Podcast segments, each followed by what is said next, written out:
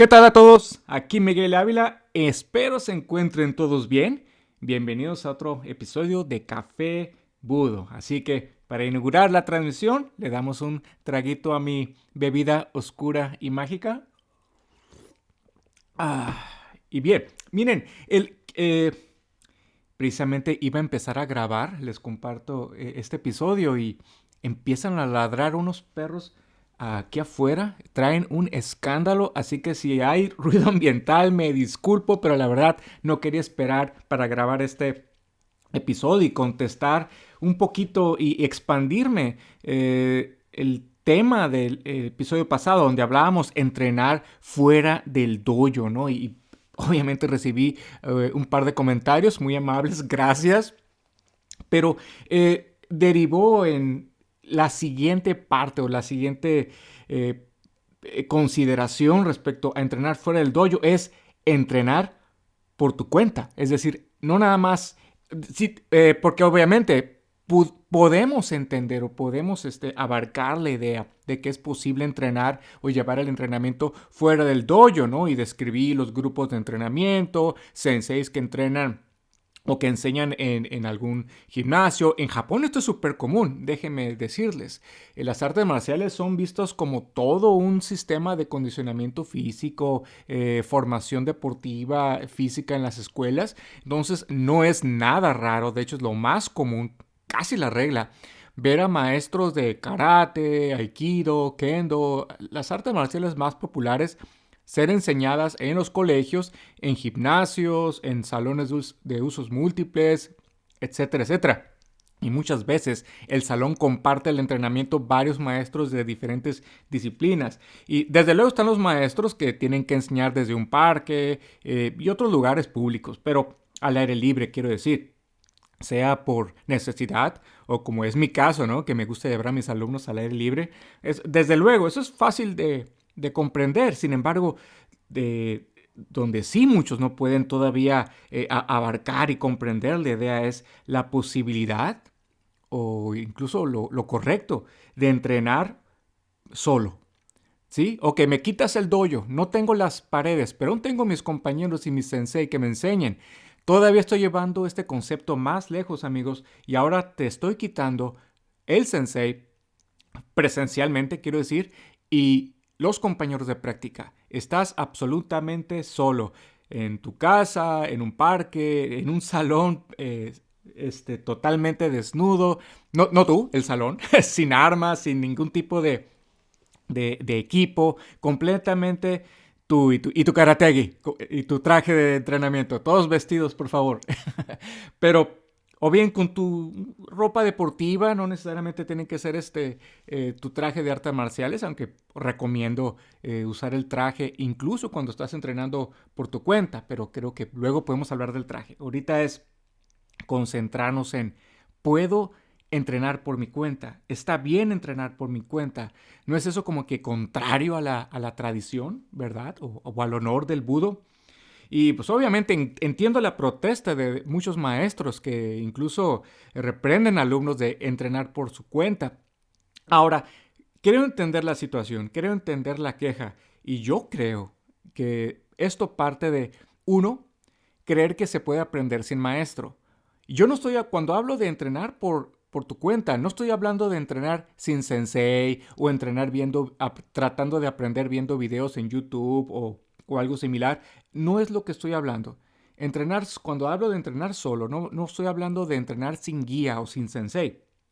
Este, desde luego, no estoy este, hablando de, de, ¿cómo se dice?, tratar de aprender, pero eh, ahora, pero piensa, si eres alguien con sensei, pero puedes llevar tu entrenamiento, eh, lo que hayas aprendido con el sensei, lo puedes llevar a ese entrenamiento a tu casa, para practicar solo. A eso me refiero con entrenar por tu cuenta. Y aún así muchos este, eh, pudieran objetar, pero es que eso es peligroso. Si no, si no está el, sensei presente, puede haber lesiones, puede haber accidentes. Claro que sí, estoy de acuerdo contigo. Sin embargo, eh, obviamente no estamos... Eh, estamos dejando fuera técnicas peligrosas.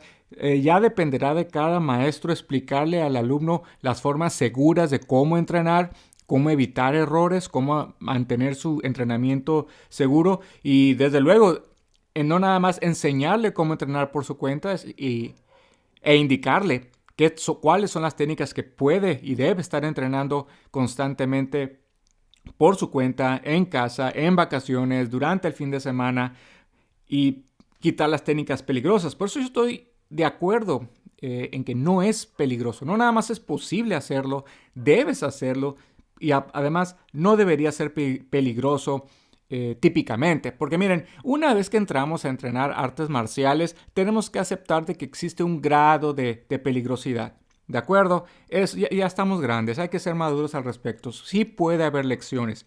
¿Y saben qué?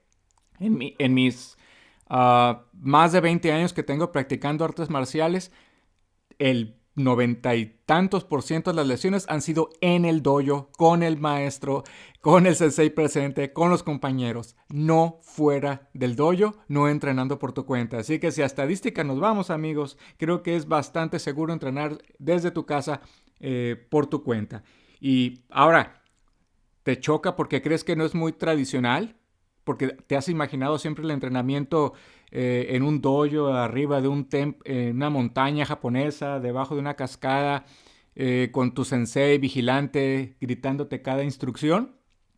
Definitivamente el entrenamiento por su cuenta o por tu cuenta, el entrenamiento solo es muy tradicional y definitivamente histórico. En japonés le llamamos Jishu Keiko. Jishu Keiko. Voy a dejar el cómo se escribe aquí en la descripción o en el título para que sepan de qué hablo los que no conocen de artes marciales este, japonesas. Pero definitivamente el, el entrenamiento eh, por su cuenta es un elemento importantísimo para el guerrero de la antigüedad. Eh, todavía en historia moderna, ¿no? Muchos de los maestros que hoy admiramos y seguimos y, este, y tratamos de emular, si nos ponemos a ver su biografía, estudiar un poquito sobre su, carrera marcial, nos damos cuenta que muchos de ellos tuvieron que viajar para aprender.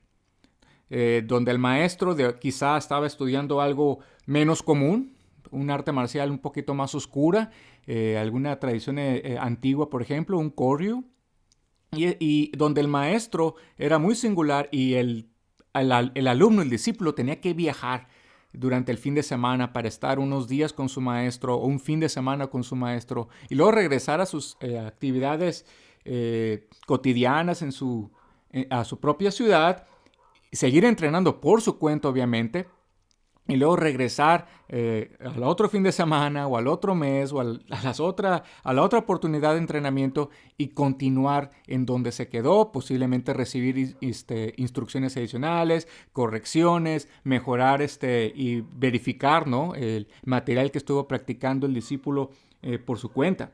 Eh, esos ejemplos hay sobran de eso. Muchos de nosotros que tuvimos que viajar para, para aprender porque en nuestra localidad no existían las artes marciales que queremos practicar, podemos identificarnos plenamente eh, con eso.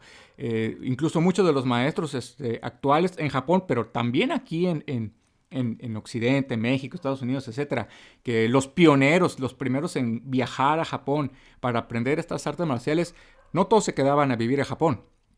Muchos de ellos iban unos eh, hacían un viaje de entrenamiento de un mes, unos meses y regresaban eh, a su ciudad de origen, a su país de origen. Seguían practicando y luego volvían a Japón con el maestro a recibir correcciones, retroalimentación y otra vez regresaban a su país de origen, seguir entrenando y viajes constantes de entrenamiento.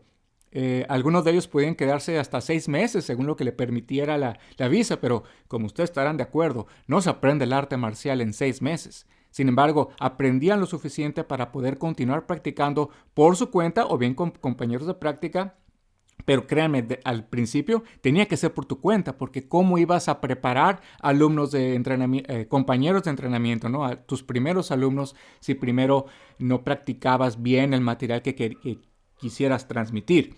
Eh, más históricamente incluso, eh, algunos de ustedes están familiarizados con el concepto del el Musha Shugyo, ¿no? El peregrinaje marcial que muchos guerreros hacían eh, tratando de aprender o, eh, progresar en su crecimiento marcial, aprender nuevas técnicas. mucho de ello implicaba enfrentamientos a través de, visitas a doyos, donde retaban a los doyos o tenían enfrentamientos amistosos, duelos en, en la calle. Este era el peregrinaje del Muchachugyu, ¿no? Es un entrenamiento que se hacía solo, precisamente para poder de seguir desarrollando tu entendimiento del arte marcial que habías estudiado. Obviamente tenías, no, es, no estoy hablando de que cualquier, cualquiera sin nociones de artes marciales podía emprender el Muchachugyo. Era, era, algo reservado para alguien que ya tenía las bases o bien alguien ya experimentado en la escuela y quería seguir progresando eh, o llevar su entrenamiento al siguiente nivel. Ahora, hablando de, eh, lo histórico ¿no? de las artes marciales eh, tradicionales y de dónde viene este concepto de entrenar por tu cuenta, Todavía abogo aún más sobre lo histórico y tradicional de esto, pensando en precisamente los fundadores, ¿verdad? Los orígenes de muchos sistemas de artes marciales. Eh, si ves el, creas en ellos o no, puede ser que sean mitos quizá, pero considera esto. ¿Cuántas escuelas tradicionales de artes marciales tienen a su fundador eh, tomando uno de estos peregrinajes o retirándose a alguna montaña o, meditando perdido eh, de ermitaño en alguna debajo de una cascada o en algún bosque perdido donde recibe alguna iluminación de los dioses eh, en un sueño, una revelación donde descubre una nueva técnica y luego regresa de su, de su, de, su, ¿cómo se dice? de su montaña, cascada, donde estuviera y empieza a enseñar su nuevo descubrimiento. Entonces, ejemplos de fundadores de artes marciales usando el entrenamiento solo para todavía seguir empujando, incluso fundando nuevos sistemas de artes marciales, pues sobran, ¿verdad? Entonces, otra vez, Puede ser que no creas en esto y puede ser que creas que son solo mitos para romantizar el origen de muchas este, escuelas de artes marciales y puede ser, estoy de acuerdo, pero sin embargo no podemos hablar de no historicidad o no tradicionalidad cuando tenemos tantos ejemplos en esta eh, eh, en las artes marciales tradicionales históricas eh, japonesas, ¿no? Entonces, otro concepto que quisiera que consideraras es que el entrenamiento, y esto lo escuché de, algún maestro con el que entrené y, pues les comparto, no es mía la frase, pero lo he escuchado de más de uno y creo que a lo mejor lo, has escuchado tú también, es que el entrenamiento no es en el dojo, el entrenamiento es en casa. Al dojo se va a aprender, se va a recibir retroalimentación, correcciones, seguir empujando el entrenamiento, pero el repaso, el, el las repeticiones constantes es algo que uno debería estar haciendo todos los días desde casa, aun cuando no se va al dojo. ¿O qué? ¿Llegan vacaciones y cuelgas el traje de entrenamiento y no, em, no entrenas nada? ¿El fin de semana no haces nada? Vas a avanzar mucho más rápido y vas a entender mejor el arte marcial si constantemente estás exponiendo a tu cuerpo y a tu mente a la práctica constante. No todo el entrenamiento es físico, es decir, no todo, no todo se trata de cansar al cuerpo, para hacerlo más fuerte o más ágil o más flexible. Mucho del entrenamiento tiene que ver con aprender habilidades y para aprender una habilidad, una habilidad nueva, ocupas constante repetición a esta nueva habilidad, a este nuevo movimiento. Es ahí donde el entrenamiento en casa se vuelve crítico para realmente avanzar y avanzar más en cualquier este arte marcial que requiere gran cantidad de coordinación y disciplina. Entonces, imagínense dónde estaríamos ahorita si únicamente hubiéramos limitado el, entrenamiento al doyo. Piensa en todas esas veces que había un torneo, por ejemplo, una exhibición, y nada más entrenabas, entrenabas en el doyo. O en casa, en, durante el fin de semana o cuando estuviera cerrado el dojo, no te ponías a practicar y prepararte para ese torneo o ese, eh, ese evento, ese seminario. Entonces estarás de acuerdo conmigo que el entrenamiento en casa es vital para, para nosotros.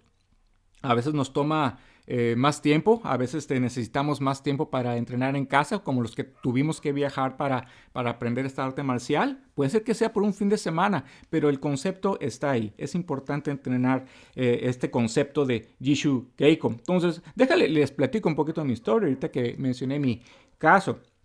Como les decía, yo quería estudiar este estilo de, clásico de, de Jiu-Jitsu Samurai y de espada Samurai, escuela clásica, y en mi localidad no, no existía ese tipo de entrenamiento. Tuve que viajar para encontrar no nada más el tipo de entrenamiento, este estilo de, lucha, sino que aparte empecé a buscar al mejor maestro que podía encontrar, que me, con el que yo me conectara y me identificara y que, que realmente quisiera emular. Eventualmente conocí a mi actual maestro con el que he estado entrenando este, pues me trato de hacer cuentas y me, me, asusta pensar que a lo mejor estoy ya demasiado viejo, pero bueno, tengo ya, digamos, muchos años entrenando eh, con él y este, ha sido eh, una experiencia maravillosa de constantes viajes de entrenamiento, constante, eh, muchos aviones, muchos hoteles, muchos viajes. quizá me tardé más que si entrenara con en un dojo aquí en, mi propia ciudad, desde luego. ¿Me tomó más tiempo llegar a mi cinta negra? Sí. ¿Me avanzaba más lento? Sí. ¿Era más difícil? Sí, pero era posible. Era posible. Y no entramos ninguno de nosotros a las artes marciales buscando algo fácil y rápido, ¿verdad? Entonces, el hecho de que sea más difícil, el hecho de que sea más tardado, no debería ser absolutamente una excusa para no ponerse a entrenar, aunque sea por tu cuenta en casa. Claro, siempre bajo la guía de un sensei y claro, siempre manteniendo la seguridad ante todo. Y de hecho, en uno de estos viajes de entrenamiento, eh, tenía yo este, programado presentar un examen, ¿no? Eh, creo que era NICU. Eh, iba a presentar este, un examen este, que, era cinta morada.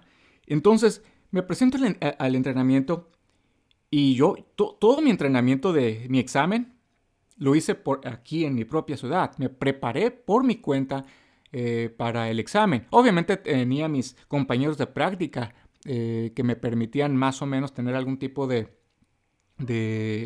retroalimentación física, ¿no? Porque hay técnicas que se requieren un compañero. Otra vez es jiu-jitsu, hay muchas llaves y derribes que ocupas un compañero para poder este, manejar. Pero la otra mitad del examen eran golpes al aire, patadas, catas solo que puedes este, practicar eh, por tu cuenta. Eh, caídas, este, rodamientos, etc. Entonces llego a este examen y ¿qué creen que pasó? Este, llega mi sensei que es muy estricto, les advierto, es muy estricto y con una cara de completa insatisfacción, de constante insatisfacción quiero decir, y me pone a, de, compañero de, de examen con el que iba a presentar el examen me pone a su mejor alumno, una persona bastante firme y bastante rígido en su, en su técnica. Es una persona bastante intimidante, me acuerdo. Bueno, presento mi examen y fue un total fracaso, amigos. ¿Qué esperaba, no? Eh, sí, sí, sí. Lo más anticlimático que pude haber dicho el día de ahora. Eh, fallé precisamente en esa técnica, pero eh, lo que dijo mi sensei es, ok, vamos a, continuar trabajando esa técnica para asegurarnos de que estés con, a los estándares ¿no? de, la organización.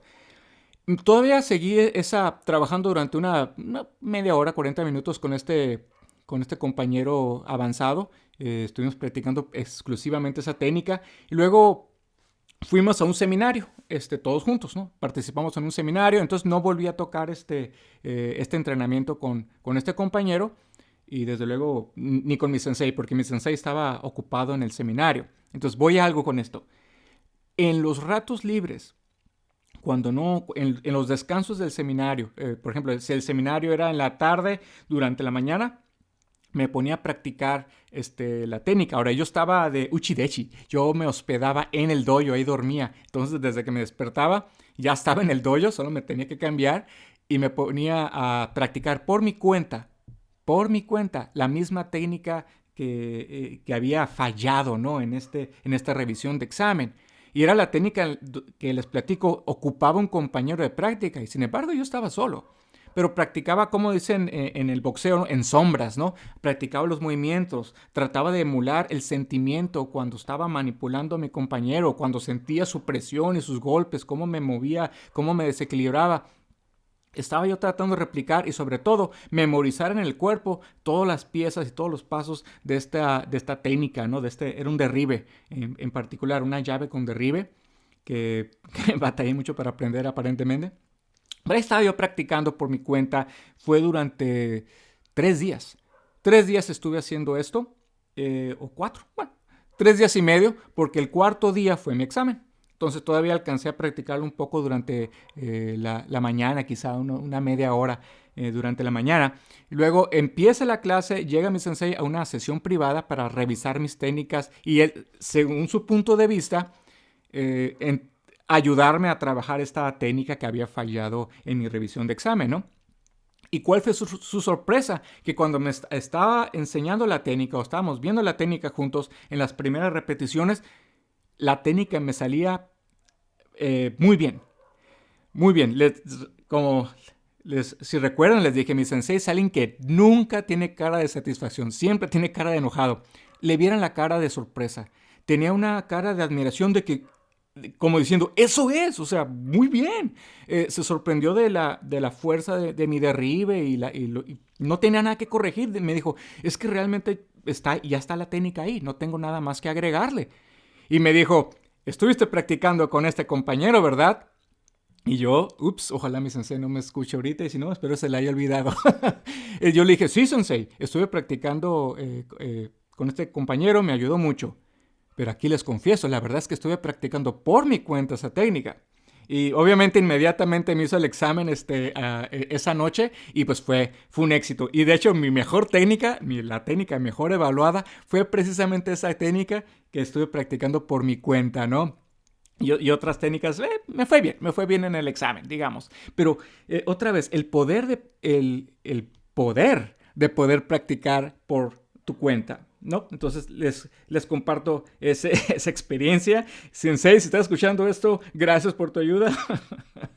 Pero bueno, este, mire, y la realidad de ahora, ahora con la pandemia y, las cuarentenas, muchos maestros empezaron a, reconsiderar la idea de que muchos teníamos que practicar y entrenar por nuestra cuenta, ¿no? Incluso dar clases a través de, de, por el internet, ¿no? Por transmisiones en, en Zoom o otro tipo de, de plataformas. Y pues hay un poquito más de apertura, sin embargo yo sé que hay muchos maestros que nunca van a, nunca lo van a aceptar, son 100% ultra tradicionalistas o ultra antitecnología y hay otros que están en, usted sabe, ¿no? En las cuerdas todavía, no saben si animarse o no.